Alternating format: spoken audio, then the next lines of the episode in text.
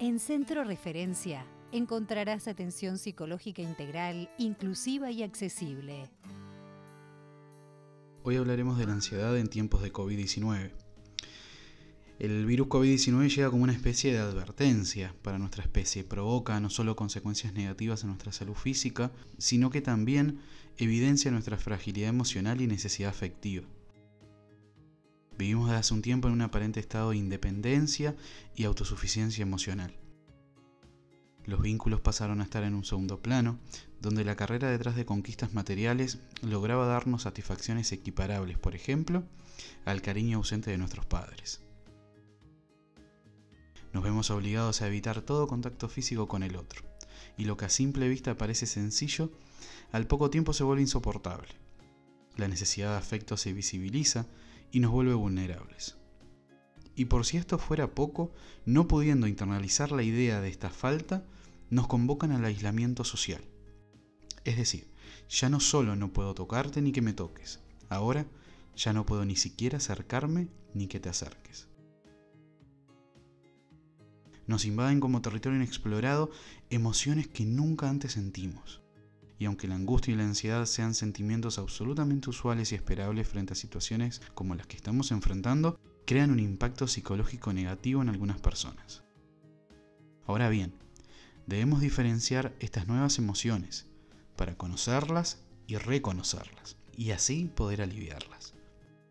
Mientras que la angustia se caracteriza por un predominio de síntomas físicos, donde la paralización y el sobrecogimiento cobran mayor presencia, la ansiedad presenta síntomas psíquicos y son percibidos con mayor claridad, entre ellos una sensación de ahogo y peligro inminente junto a una reacción de sobresalto.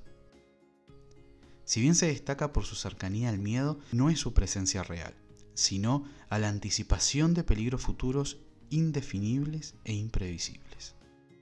Es decir, podemos definir a la ansiedad como un fenómeno adaptativo del ser humano que cumple funciones de alerta y defensa necesarias para su supervivencia.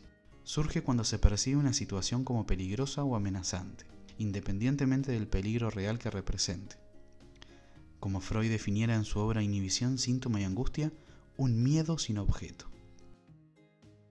Como vemos todos en mayor o menor medida transitamos por diferentes niveles de ansiedad pero cuando vivimos en un estado de emergencia sanitaria, privados de nuestros afectos y con incertidumbre del tiempo, nuestra ansiedad puede intensificarse. Aunque no existan recetas mágicas y universales, podemos seguir ciertas recomendaciones y así lograr mitigar los picos de ansiedad que pueden originarse durante la cuarentena. Es fundamental que dentro de lo posible se continúe con las actividades aunque se presenten ciertas limitantes especiales. Si toca trabajar desde casa, por ejemplo, no se hará desde la cama de pijama y pantuflas, por el contrario, se debe hacer la misma rutina de siempre, únicamente que en vez de transportarse hasta el lugar de trabajo, se caminarán unos pocos pasos hasta determinado espacio para trabajar. Adicionalmente se deben establecer espacios específicos para cada actividad dentro de la casa, generando un clima específico para cada una de ellas. No es aconsejable trabajar donde usualmente se busca entretenimiento ni actividad física donde procuramos descanso. Practica ejercicios de relajación, la meditación o el yoga pueden ser muy beneficiosos. La información es necesaria, pero en exceso tiene el efecto opuesto, desinformándonos. Por lo tanto, evita la sobreinformación, utilizando fuentes confiables y en lo posible una o dos veces al día. Cuenta con los suministros de higiene y alimento acordes a la relación de consumo-tiempo. Recuerda que un consumo eficiente y responsable es fundamental para no desabastecer la plaza, Cuidando a otros, me cuido a mí. Si no tienes compañía durante la cuarentena, procura herramientas de conexión tecnológica. Las videollamadas son una forma muy efectiva a la hora de acortar distancias y sentirnos acompañados.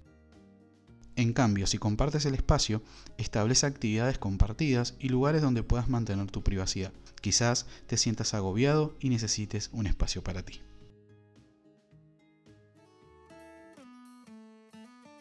En Centro Referencia encontrarás atención psicológica integral, inclusiva y accesible.